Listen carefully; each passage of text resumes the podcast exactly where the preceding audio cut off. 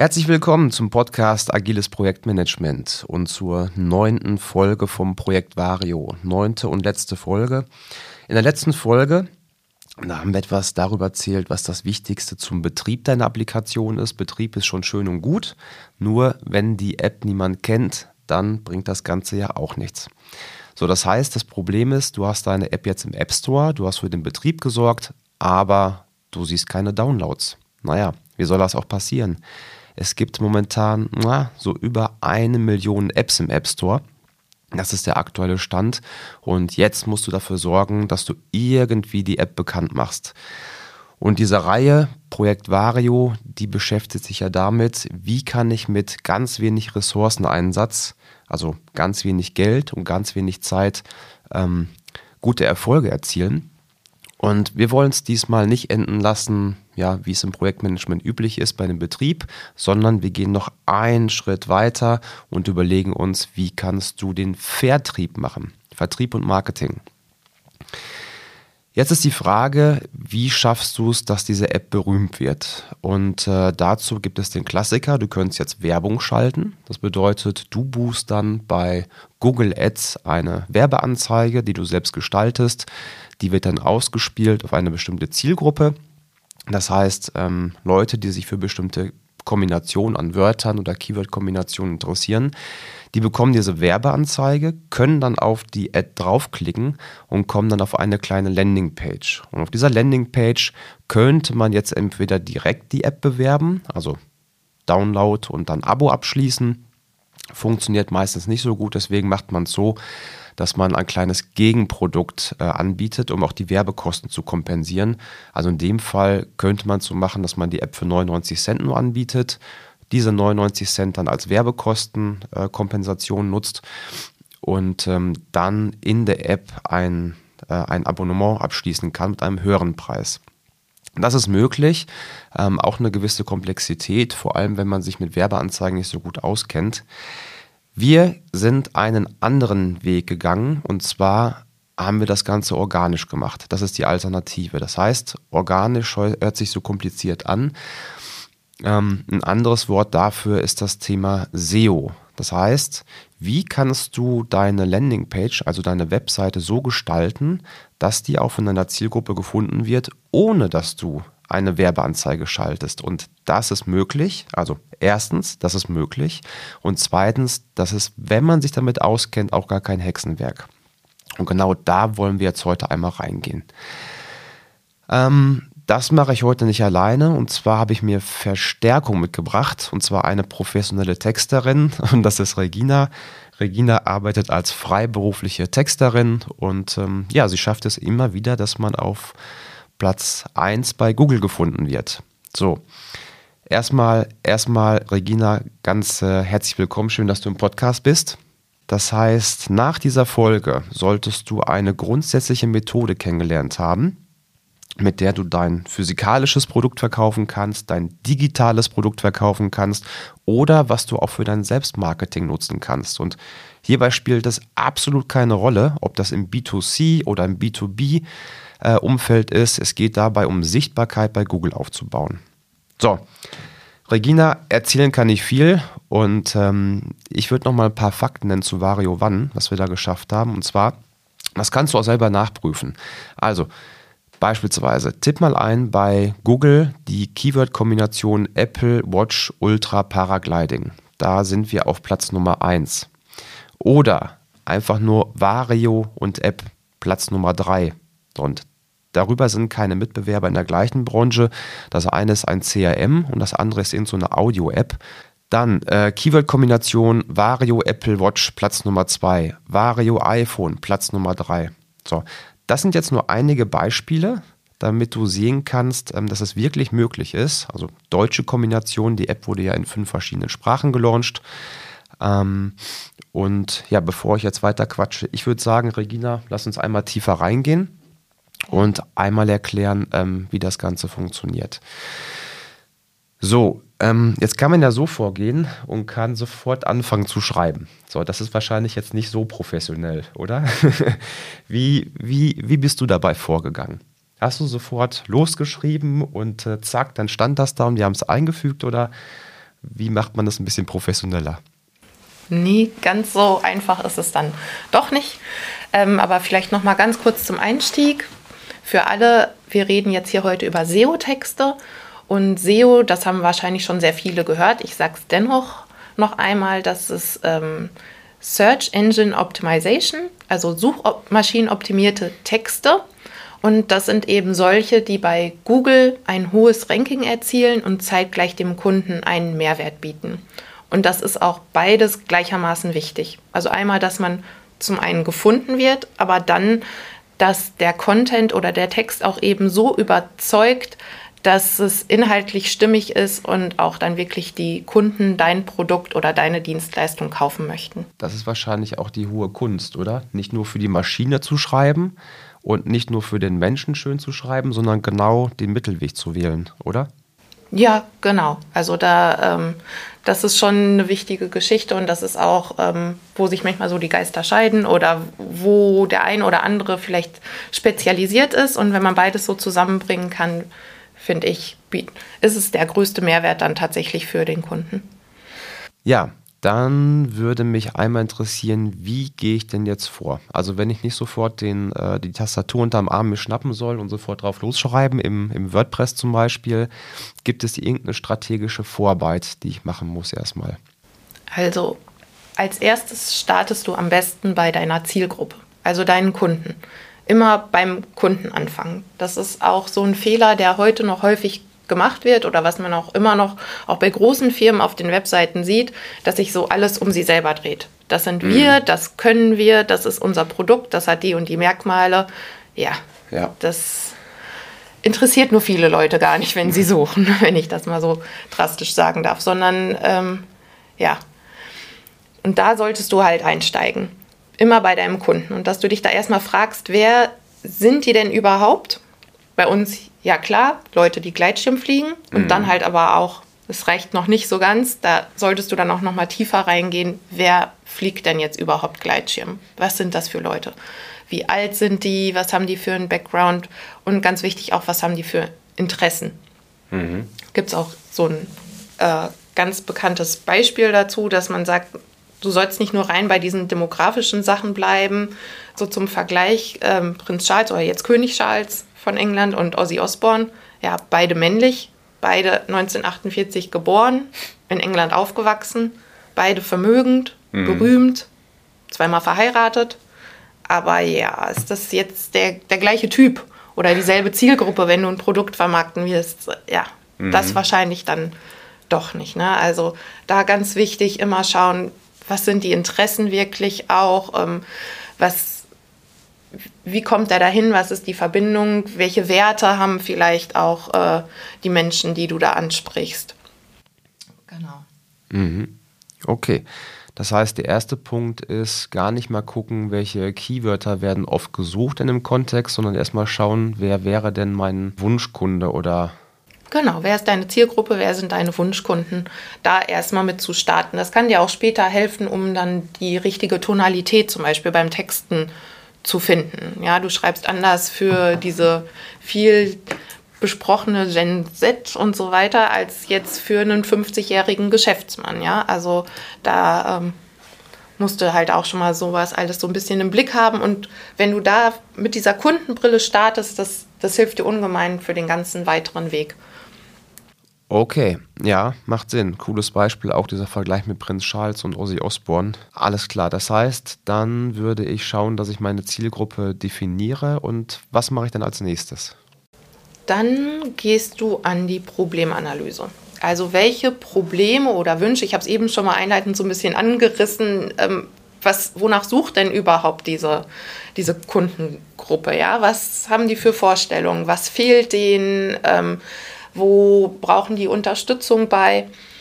Und das ist halt auch eben dieser ge krasse Gegensatz zu dem, was heute oft noch gemacht wird, dass man einfach sagt, das ist mein Produkt, das hat die und die Features und rattert das so runter, sondern dass du dann halt bei deinem Kunden tatsächlich bleibst und dir anschaust oder deinem Wunschkunden, ähm, welche Vorteile bietet ihm mein Produkt, ja?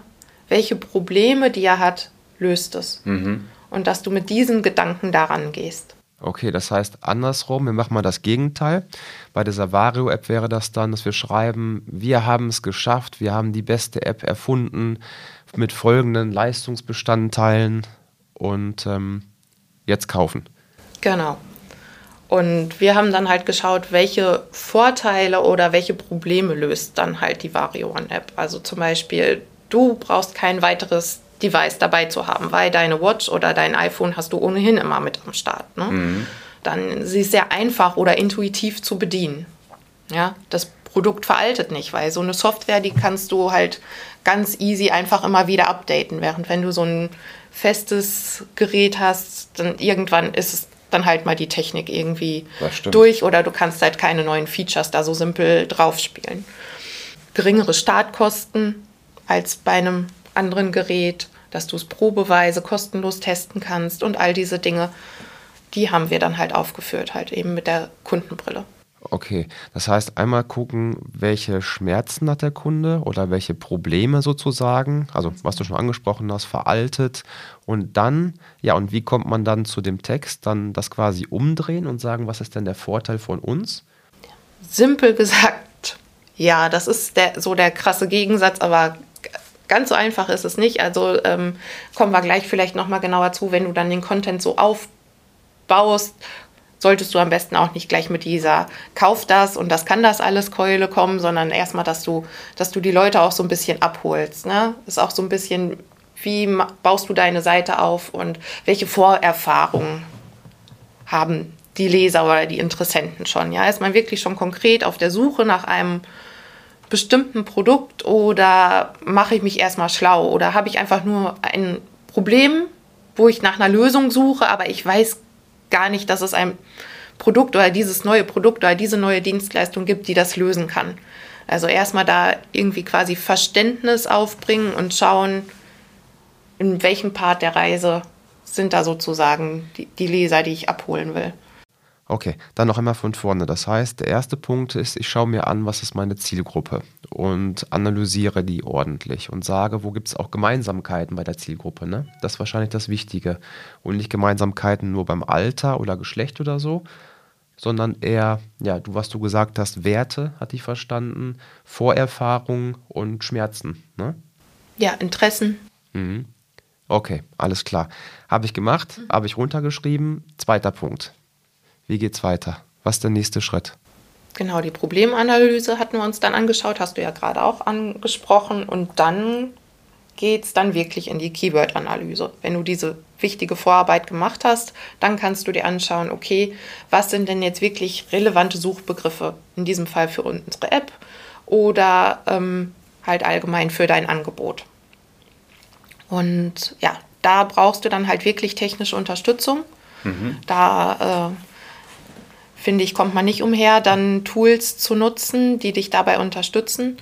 Ich habe jetzt in diesem Fall für die Vari One App mit Sistrix gearbeitet, auch mit Uber Suggest und Answer the Public. Aber da gibt es jetzt auch noch viel mehr Anbieter am Markt. Da möchte ich jetzt nicht bestimmte äh, bewerben. Da gibt es viele, aus denen du wählen kannst. Das sind jetzt einfach ein paar Beispiele. Manche sind kostenlos, andere haben Abo-Modelle und kosten dann auch was. Und ja, wenn man wirklich jetzt halt tiefer einsteigen will, dann würde ich schon sagen, kommt man zumindest zeitweise nicht um kostenpflichtige Produkte drumherum, weil die dann doch einfach noch viel genauer dir da Infos bieten können, ne? auch zur Konkurrenz und wie teuer ist wirklich, äh, wenn du da Werbung schalten willst in einem bestimmten Bereich, wie viel Konkurrenz hast du. Das andere kann dir erstmal Ideen liefern, wonach wird überhaupt gesucht, ja, was mhm was sind die, die Pain Points oder Fragen halt zu einem bestimmten Thema von Menschen. Aber dann, um da tiefer einzusteigen, gerade wenn du auch mehr Konkurrenz hast am Markt, dann würde ich das schon empfehlen. Ja, also da kann ich kurz was hinzufügen. Ähm, sehe ich genauso, wie Regina das gesagt hat. Ich habe auch mal in das Tool Sistrix reingeschaut und das war schon beeindruckend, muss ich sagen. Also man kann bestimmte Keywörter eingeben und sieht sofort, auf welchem Platz landet jetzt welcher Mitbewerber für welche Keyword-Kombination. Kann sogar reingehen und kann die URL eines Mitbewerbers eintippen und ähm, dieses Tool Sistrix zeigt mir sofort an für die ganze Seite, wo rankt der Mitbewerber hoch, wo nicht so hoch. Ich kann dann nochmal draufklicken für die, sagen wir mal, wo der für eine bestimmte Kombination auf Platz Nummer 1 ist und sehe dann auch die Seite und kann dann sehen, aha, warum rankt der denn so hoch? Was hat er denn in Überschriften? Aber da kommen wir später nochmal zu. Ähm, ganz kurz, wie, wie funktioniert das? Also, so wie ich das verstanden habe. Es gibt bei Google die sogenannte Search-Konsole. Und die kannst du verheiraten mit deiner Webseite. Und wenn du das getan hast, dann siehst du nach einiger Zeit in dieser Search-Konsole, für welche Keywörter bist du auf welchem Platz. So, das ist schon mal nicht schlecht, das ist auch kostenlos, aber das Ganze wollen wir strategisch machen. Ne? Das heißt, wir wollen ja die Webseite so aufstellen, dass sie für etwas rankt und wir wollen nicht irgendwas schreiben und dann im Nachhinein gucken, äh, ob sie das tut. Genau, von daher denke ich, kommt man heutzutage nicht mehr um diese Tools drumherum und auch nicht mehr um Keyword-Analyse, richtig? Ganz genau. Also es ist super wichtig, auch um zu entscheiden, auf welche Keywords auf welche Keywords gehst du denn dann? Auf welche setzt du dann? Welche passen am besten? Oder wo hast du viel oder wo hast du wenig Konkurrenz halt auch? Um das äh, nochmal aufzugreifen, ja, wenn du da schon viele und große Mitbewerber hast, dann kannst du auch zum Beispiel überlegen, gehe ich eher auf diese sogenannten Longtail-Keywords, also Keyword-Kombinationen von mehreren Begriffen, die dann spezifischer sind. Dadurch haben sie vielleicht ein geringeres Suchvolumen, mhm. ja, aber du hast halt auch deutlich weniger Konkurrenz. Ah, okay. Das heißt, das wäre auch eine Strategie, wenn ich sehe, der Mitbewerber ist so stark und äh, ich müsste jetzt ganz viele Artikel schreiben, um irgendwo in die Nähe zu kommen, dass ich sage, okay, lasse ich erstmal links liegen und äh, nehme mir eine Kombination, bedeutet ab zwei Wörtern dann, ne? zwei Suchbegriffe, die man bei Google eintippt, also wie zum Beispiel Vario, ähm, Variometer und iPhone, Variometer und Apple, Variometer und irgendwas, genau. Und quasi die Summe an Kleinvieh macht auch Mist, kann man so sagen, oder? Ja, genau. Also diese Keyword-Kombinationen, die sind schon super, weil du da viel spezifischer dann halt auch sein kannst. Und das kann dir auch helfen, weil wenn du einfach nur so eine große äh, Audience da ansprichst, wie damals irgendwie bei der Gießkannen-Fernsehwerbung, ja, das betrifft dann ja viele Leute gar nicht. Und genauso kannst du dir vorstellen, wenn du dann desto spezifischer bist bei deinen Suchbegriffen, bei deinen Keywords, klar lässt du da auch schon welche fallen, aber die, die dann wirklich bei dir landen, das passt dann halt auch umso genauer. Mhm. Das sind, die sind halt viel, viel heißer sozusagen. Ja? Stimmt, wenn wir, ja, ja, ähm, wenn ich kurz einhaken darf, wenn ich zum Beispiel jetzt eingebe Gleitschirm-App und Download oder Vario Meta und Download, dann zeigt das ja schon, dass äh, der, der Lead, also der zukünftige Kunde, was der will. Er will das Ding downloaden ne? und sich nicht nur informieren vielleicht. Ganz genau. Oder halt alleine auch schon Variometer und App. Mhm. Okay, der, der ist schon soweit, der interessiert sich dafür. Gibt es denn Apps, die, die so etwas können? Ja, während Variometer, da gibt es ja auch ganz viele unterschiedliche Produkte und diese klassischen halt am Markt, das ist viel breiter gestreut und der Kunde hat vielleicht auch da noch oder der Interessent eine ganz andere Brille, ein ganz anderes Verständnis, den musst du dann ganz anders abholen. Mhm. Erstmal herleiten und vielleicht erstmal überhaupt offen machen für diese, diese Möglichkeit, ja, das, da ist er vielleicht noch gar nicht bereit zu. Stimmt, vielleicht eher so eine Testseite erstmal zeigen, dass er sich informieren kann. Es gibt diese fünf verschiedenen Apps und äh, man kann die zusammen vergleichen ja, zum Beispiel oder überhaupt ähm, Verständnis dafür, was er hat das bisher klassisch gemacht und das ist vielleicht auch ganz gut, die und die Punkte daran. Doch jetzt hast du überhaupt schon mal gehört, es gibt auch neuere Möglichkeiten und, ähm, und dann so ein bisschen halt auch Einwandbehandlung, ja, dass du dann so nach und nach mit Vorurteilen auf räumen kannst und äh, mhm. ihn dahin bringen kannst, okay, was, was sind denn tatsächlich Vorteile und da dann auch ganz wieder, da bist du dann ja auch wieder bei dieser Problemanalyse vorher, was sind denn Painpoints aktuell vom, vielleicht wenn man klassisch da unterwegs ist, was stört da die Menschen, ja, und dann kannst du das wieder aufgreifen.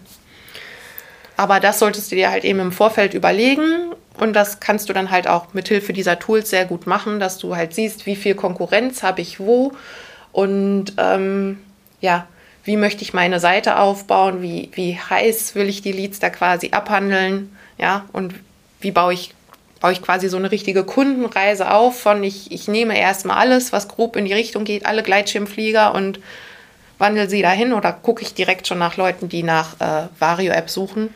mhm. und starte da und gehe dann da näher drauf ein, auf die Vorteile davon. Noch einmal kurz vom Anfang. Das heißt, der erste Schritt ist Zielgruppenanalyse. Der zweite Schritt ist, irgendein Tool probeweise zu nutzen und Keywörter zu recherchieren. So, und diese Keywörter, die habe ich dann wahrscheinlich in, wo, wo packt man die rein? Excel? Zum Beispiel, ja. Excel, okay. Dann habe ich eine Liste mit verschiedenen Keyword-Kombinationen, wo ich dahinter ähm, sehe, wie viel, ja, wie viel potenzieller Traffic kann ich erwarten und wahrscheinlich auch, wie viel Konkurrenz ist auf der Kombination. Ne? Ganz genau. Okay, prima. Was ist der nächste Schritt, Regina? Was machen wir als nächstes? Wir haben noch nichts geschrieben. Wir haben genau. bisher nur ein paar Keywörter. Ja. Und du schreibst jetzt auch immer noch nicht ganz wild drauf los, sondern du machst dir jetzt so deinen dein Contentplan und baust dir gedanklich quasi dann erstmal so ein, so ein Gerüst auf wie so ein Architekt. Wie soll denn jetzt überhaupt dein Webauftritt auf, ausschauen, ja? Da, also das ist dann auch ganz wichtig, halt die Erwartung vom, vom Kunden und dieser Abgleich dann ähm, mit dem, was du rausgefunden hast bei der Keyword-Analyse. Ähm, willst du jetzt so ganz umfangreich da starten und ähm, oder willst du ähm, über mehrere Seiten da hinführen, über so eine Kundenreise? Oder willst du, wir wollten es ja möglichst schlank halten und mhm. möglichst wenig Kosten haben, führst du dann konkret auf eine Verkaufsseite, die das Ganze vorstellt. Und da okay. baust du dir halt erstmal deine Struktur auf. Ja? Wie kommt der wie kommt der Interessent dahin, mit welchen Fragen, mit welchen Vorerfahrungen und setzt wieder quasi seine Kundenbrille auf. Was würdest du jetzt erwarten oder welche Infos hast du schon und was brauchst du dann, wenn du auf diese Seite kommst? Was, was interessiert dich dann? Ja? Genau. Also mich würde noch einmal interessieren, wo baue ich jetzt diese Keywörter ein in den Text? Also wie, wie gehe ich damit um? Mache ich zum Beispiel jetzt, ne, also nehme ich ein Keyword und mache ich jetzt weißen Text auf weißen Hintergrund, damit das gefunden wird und schreibe dann trotzdem nur für den Nutzer? Oder? Also du meinst so für die Suchmaschine möglichst viele Keywords irgendwo verstecken richtig, richtig. und dann noch einen netten Text für den, genau. für den Kunden. Nee, also das bitte auf keinen Fall machen, sondern äh, das sollte schon für Google und für den Leser gleichermaßen sichtbar sein. Du packst es auch am besten möglichst weit vorne hin, also in die Überschrift gleich das aufgreifen, was, was halt erwartet wird, wonach gesucht wird. Ja? Und dann äh, baust du die Keywords regelmäßig mit einer gewissen Dichte in den Text ein, aber da auch nicht einfach stumpf das bitte so, so runterschreiben und jetzt versuchen, möglichst oft Gleitschirm-App, Gleitschirm-App zu schreiben oder so, sondern da, ähm, ja, du, dein Text sollte halt immer einen Mehrwert bieten. Und so gehst du dann halt auch vor. Und wenn du dich wirklich fachlich und inhaltlich dann auch mit einem Thema auseinandersetzt und schaust, äh, was will der Kunde denn jetzt tatsächlich wissen, wo äh, braucht er denn jetzt Infos zu, dann ergibt sich das eigentlich schon automatisch. Weil Google, das ist auch immer schlauer geworden, ja, über die Jahre, das erkennt auch Synonyme, das versteht auch aus deinen Umschreibungen und verwandten Wörtern und verwandten Fragen Sachen, die damit in Verbindung gebracht werden, dann dadurch, worum es geht. Mhm. Also wenn du da wirklich wertvollen Inhalt bietest, dann passt das sowohl für den Leser als auch für Google. Okay. Das heißt, ich packe meine Keywörter und Keyword-Kombinationen zum einen in die Überschriften rein, verstehe ich. Ja. Und ähm, das passt dann Google und genauso gut ab und zu nochmal in den Text. Ne? Dass Google dann weiß, okay, das ist die Semantik von der ganzen Seite. Mhm. Und äh, kann sogar die einzelnen Keywords nochmal ein bisschen verändern, weil Google versteht den Zusammenhang. Ganz genau. Also da ist so ein bisschen so ein Trade-off, dass du da schon genügend Keyword-Dichte quasi so hast, aber halt auch nicht wie früher, dass man es so total übertrieben hat. Ja, und dann halt nur stumpf das darunter spielt, sondern halt es sollte schon ein sinnvoller Text sein. Und wie gesagt, aus, den, aus dem Zusammenhang heraus versteht das System dann auch. Okay, ja, macht Sinn, verstehe ich. Prima. Dann haben wir jetzt die technische Seite, sage ich mal, beschrieben. Kommen wir doch mal jetzt zu dem, ja, soll man sagen, kreativen, zu der kreativen Seite, also das eigentliche Schreiben für den Menschen. Was ist denn da wichtig? Dass man einen guten Text hat. Was ist für dich ein guter Text?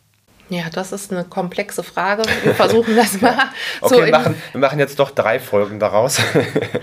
nee, wir versuchen das jetzt mal wäre mein Vorschlag, in so unterschiedliche kleine Punkte so runterzubrechen. Ähm, also zunächst sollte es halt inhaltlich stimmig sein. Ja? Der Leser hat eine gewisse Suchintention und dazu sollte dein Text halt auch passen. Das ist schon mal so quasi Minimalanforderung, ja. Wenn das nicht zusammengehört, dann ist der Schwupps halt auch ganz mhm. schnell wieder weg. Ähm, es sollte halt auch inhaltlich wirklich, wie ich schon ein paar Mal gesagt hatte, sollte es ihm einen Mehrwert bieten. Wenn das jetzt alles was ist, was er schon eh tausendmal gehört hat, dann ähm, oder er auch auf 30 anderen Seiten oder bei Wiki finden kann, dann ist es jetzt alles nicht so spannend. Dann auch ganz wichtig, dass du halt nicht sofort mit dieser Kauf das jetzt Keule kommst, sondern dass du den Kunden vom Problem hin zu der Lösung, zu deinem Angebot führst. Mhm. Ich finde auch so einige ja, optische Dinge halt ganz einfach wichtig, ja, dass du halt so schöne, angenehme Häppchen quasi dem Leser bietest. Also jetzt nicht so äh, zehn Seiten Text oder. Das stimmt, gerade auf dem Smartphone. Ne? Ganz genau. Dass du da halt immer wieder Auflockerungen bietest durch Icons, durch Grafiken, durch Fotos, Bilder und ähm, halt auch nicht zu viele Sätze hintereinander. Ja, wenn du da mal so ein Päckchen hast mit so sechs Sätzen, je nachdem halt wie lang auch, ja, dann ist es meistens schon das, was so ein Auge ganz gut verdauen kannst. Also das gehört auch schon so ein bisschen zu deinem Contentplan dann am Anfang. Ja, wie strukturiere ich das? Wie, wie baue ich das auf? Also diese visuelle Klarheit, wie du auch richtig gesagt hast, dass das auch später halt, man sagt ja auch heute Mobile First, dass das dann auch auf dem Handy gut funktioniert, das sollte man auch immer im Hinterkopf behalten. Dann möglichst klar sein bei der Sprache, möglichst konkret und spezifisch die Dinge formulieren. Also jetzt nicht so leeres Marketinggewäsch und abgedroschene Formulierungen, die schon jeder 30 Mal gehört hat. Das ist zwar das, was einem selbst als erstes so in den Sinn kommt, weil man es halt eben schon so oft gehört hat, aber versucht das zu vermeiden und versucht dafür Alternativen zu finden. Vielleicht gibt es auch bestimmte Formulierungen, die dann halt gut zu deiner Zielgruppe passen. Ja? Hast du mal ein Beispiel, also wo du sagst, das ist jetzt eher generisch und äh, so würdest du es konkreter besser beschreiben, dass es mehr lebendig klingt? Ja, so etwas wie kundenfreundlicher Service, das hat jeder schon mhm. ganz, ganz oft gehört. Wenn du dann halt aber ein konkretes Beispiel bringst, was dein Service denn so kundenfreundlich macht, mhm. dann ist das halt schon wieder eine ganz andere Geschichte. Also Beispiele ist auch immer etwas, was sehr gut funktioniert und das können dann auch Leute ganz gut äh, transferieren, ja, mhm. von der einen Sache zum anderen. Wenn man das aber äh, konkret und lebendig beschreibt, ist es halt viel leichter als. Äh, also wie in der Bewerbung im Prinzip. Ich schreibe nicht rein. Also ein Unternehmen möchte einen Mitarbeiter haben und schreibt rein in die Anforderung, der Mitarbeiter soll zielorientiert sein. Und jetzt schreibe ich in die Bewerbung rein, ich bin ein zielorientierter Mitarbeiter das ist zu plump, sondern man sollte eher sowas dann rauslesen können, wahrscheinlich aus dem CV, ne? dass man das damit quasi umschreibt. Ich habe dieses Projekt geschafft, dieses Projekt geschafft und genau. so ist es du damit, lieferst Beispiele auch, ne? oder ähm, ja. so ein Proof quasi, und die interpretieren der das belegt. Das dann. Okay, ganz genau. Mhm. Dann, ähm, dass deine Sprache lebendig ist. Also Viele sagen, es soll seriös sein, ja, aber es muss nicht so deshalb gleich staubtrocken wie ein Brötchen von vorgestern sein, sondern man kann ruhig äh, Lebendigkeit in die Sprache bringen, halt durch solche Beispiele oder halt auch durch Wortbilder. Also das finde ich auch wunderbar, wenn du halt äh, da Dinge findest, die das Ganze anschaulich machen, wie ich jetzt gerade eben gesagt habe, mit diesem trocken wie ein Brötchen von vorgestern, ja. Mhm. Oder man auch alleine schon staubtrocken ist was anderes halt oder trocken wie die Wüste Gobi, da hat man irgendwie ein Bild dann halt im Kopf und mit solchen Dingen spielen, um das Ganze lebendig zu machen. Storytelling ist auch so eine Sache, die jetzt heute häufig genutzt wird, also quasi so kleine Geschichten erzählen. Dabei muss man nicht gleich ins Schwafeln kommen, aber ähm, ja, da Beispiele aus deinem Leben bringen. Stell dir vor, du stehst am Startplatz und jetzt funktioniert dieses Device schon wieder nicht und du musst da erst noch mal was starten und die Batterie ist nicht geladen und mhm. all diese Sachen. Ja, so sowas kann man halt auch nett in einem Text dann äh, aufgreifen. Und dann halt auch später noch mal durchschauen natürlich. Es gehört auch dazu. Hast du korrekt geschrieben? Ja, oder auch so etwas wie Kill Your Darlings, also wo bist du da ins Schwafeln gekommen sozusagen, nicht auf den Punkt gekommen, was ist jetzt wirklich interessant für deinen Leser. Alles andere, was da keinen Mehrwert bietet, raus, rausstreichen. Denn auch ähm, generell da noch als Anmerkung so Aufmerksamkeitsspannen, die sind heute halt kurz, die Menschen mhm. haben wenig Zeit, die wollen schnell informiert sein und wenn du da nicht sorgsam mit ihrer Zeit umgehst, dann sind die halt auch ganz schnell wieder weg. Das stimmt. Ich glaube, wir haben gerade eine Verweildauer von 90 Sekunden auf der Seite, anderthalb Minuten. Also die, die Call to Action, die ist sehr gut.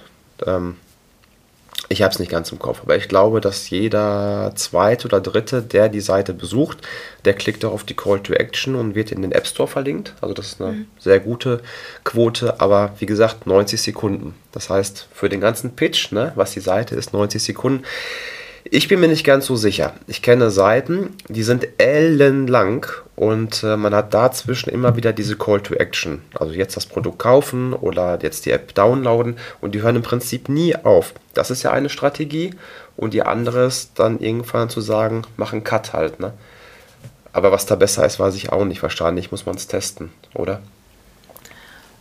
Es kommt jetzt auf dein Produkt an und wo in der Reise der Kunde steht. Wenn du jetzt halt wirklich schon den Call to Action hast, hier dann kaufen, ähm, dann sollte das halt auch ja irgendwann mal passieren, ja. Ich habe noch mal eine Frage zu den Produktmerkmalen. Also ist ja trotzdem wichtig aus meiner Sicht, dass man die auch beschreibt auf der Seite. Was kann denn das Produkt? Und äh, ich muss sagen, oft berührt mich das nicht. Also viele schreiben ihre sieben, acht Features untereinander wie eine Art Spezifikation. Gibt es da irgendwie eine andere Möglichkeit, wie man das vermitteln kann, diese Produktmerkmale? Also man darf natürlich die Produktmerkmale nennen. Ja, das ist auch gar nicht dumm, das zu tun. Ich würde sie halt dann immer mit einem Vorteil verbinden. Ja, mhm. also ähm, der Akku hat so und so eine lange Laufzeit und da musst du nicht zwischendurch landen gehen mhm. beim Fliegen. Deshalb deinen Flug unterbrechen oder so. Das wäre jetzt mal so ein ganz banales Beispiel, was mir auf, auf die Schnelle einfällt, dass du also immer dein Feature mit einem Vorteil für den Kunden verbindest. So kannst du das ganz geschickt quasi rüberbringen, ohne dass es zu stupide wird oder ähm, ja, dass du da den konkreten Anwendungsfall oder die Problemlösung dem Kunden quasi servierst, weil das ist das Relevante für ihn. Ja, und da kriegt er dann den Bezug her. Okay, das heißt mit Vorteil und Merkmal kombinieren. Ganz genau. Okay, das macht Sinn. Prima. Ich glaube, dass wir jetzt einmal einen guten Einblick bekommen haben, wirklich von ganz am Anfang bis zum Ende, bis zum Feintuning. Ähm, also da könnte man garantiert noch mehrere Folgen drüber machen. Ich weiß, das ist ein komplexes Thema. Viel mehr. Wir haben es jetzt versucht, möglichst kompakt zu halten und auch für die, die nicht so in dem Thema drin sind, dass die da was sich rausziehen können und gut mit starten können oder auch vielleicht wissen, worauf sollte ich denn achten, wenn ich mir da Unterstützung hole. Ja. Was sind so die Basics, die da jemand äh, ansprechen sollte und abfragen sollte. Okay. Dann vielleicht zum Schluss noch, was fehlt unserer Seite noch, Regina? Was sollten wir noch hinzufügen? Also wir haben mit der Zeit schon FAQs noch eingebunden, quasi wo so ähm, mögliche Einwände oder Zweifel abgehandelt werden. Das denke ich war schon, oder ja, halt typische Fragestellungen halt auch einfach. Das denke ich war schon sehr hilfreich. Es ist auch noch eine, ähm, eine Seite dazu gekommen, wo jetzt so Blogartikel drauf zu finden sind, zum Teil zu Neuerungen des Produktes, ähm, Features, die hinzugekommen sind. Und was ich auch noch empfehlen würde, ist so eine Über uns Seite. Das ist auch immer ganz spannend. Das, mhm. äh, das ist tatsächlich auch was, was sich sehr, sehr viele Leute anschauen bei Unternehmen, was die einfach interessiert. Menschen haben Interesse an Menschen und das baut auch eine Verbindung auf oder auch Vertrauen auf, wenn man einfach ein, ein Gesicht oder Person zu einer, zu einer Sache hat. Ja, man sieht das halt auch bei diesen ganzen äh, Portalen wie LinkedIn, Xing, da wird viel mehr halt bestimmten Leuten gefolgt, wie mehr Leute folgen Bill Gates, als dann früher halt, ähm, also als er noch bei Microsoft war, als der Microsoft und so weiter. Da gibt es halt viele Beispiele zu. Ähm, ja, das würde ich auch noch gern hinzufügen. Ja, das kann ich bestätigen. Also das weiß ich von anderen Plattformen, die ich gebaut habe. Die Über uns Seite ist die meistgeklickte Kategorienseite überhaupt. Das heißt, du kannst auf deiner Seite 20 Blogartikel haben, die super interessant sind. Du kannst Produkte haben und so weiter. Aber über uns die meistgeklickte Seite. Also von daher, jo, stimmt, sollten wir angehen. Ja, und da kann man halt auch nochmal schön sagen, warum ist man jetzt Experte in einem bestimmten Gebiet, zum Beispiel auch wenn man eine Dienstleistung vertreibt, sich selbst vermarkten will, ganz, ganz wichtig. Ja, super. Dann würde ich sagen, ganz herzlichen Dank, Regina, dass du da warst und uns mal in die Trickkiste hast reingucken lassen, in die SEO-Kiste, in Sehr die, gern. wie schreibe ich ein bisschen lebendiger Kiste. Wenn jetzt jemand sagt, ähm, habe ich nicht so viel Zeit zu, das alles selbst zu machen, man kann dich ja, glaube ich, auch ähm, beauftragen. Ja, gern. Genau. Verrat uns doch einmal, wo man dich im Internet findet. Genau, auch mich findet man im Internet. Wäre komisch, wenn nicht. Ähm, und zwar unter regina-texted.de. regina-texted.de. Prima. Fügen wir hinzu, die URL findest du in den Show Notes. Ich sage Dankeschön. War sehr interessant, sehr informativ, wieder was gelernt. Wie kann man mit sehr wenig Mitteln im Bereich von SEO und Schreiben dann äh, gefunden werden im Internet? Ansonsten bringt das Ganze ja gar nichts. Dankeschön und bis dahin. Vielen Dank, dir auch. War auch ein sehr tolles Projekt, möchte ich nochmal sagen. Hat mir sehr viel Freude gemacht und habe ich auch viel gelernt über das Thema Gleitschirmfliegen und Apps. Ja, vielleicht noch was für dich in Zukunft. Mach's gut. Ja, tschüss.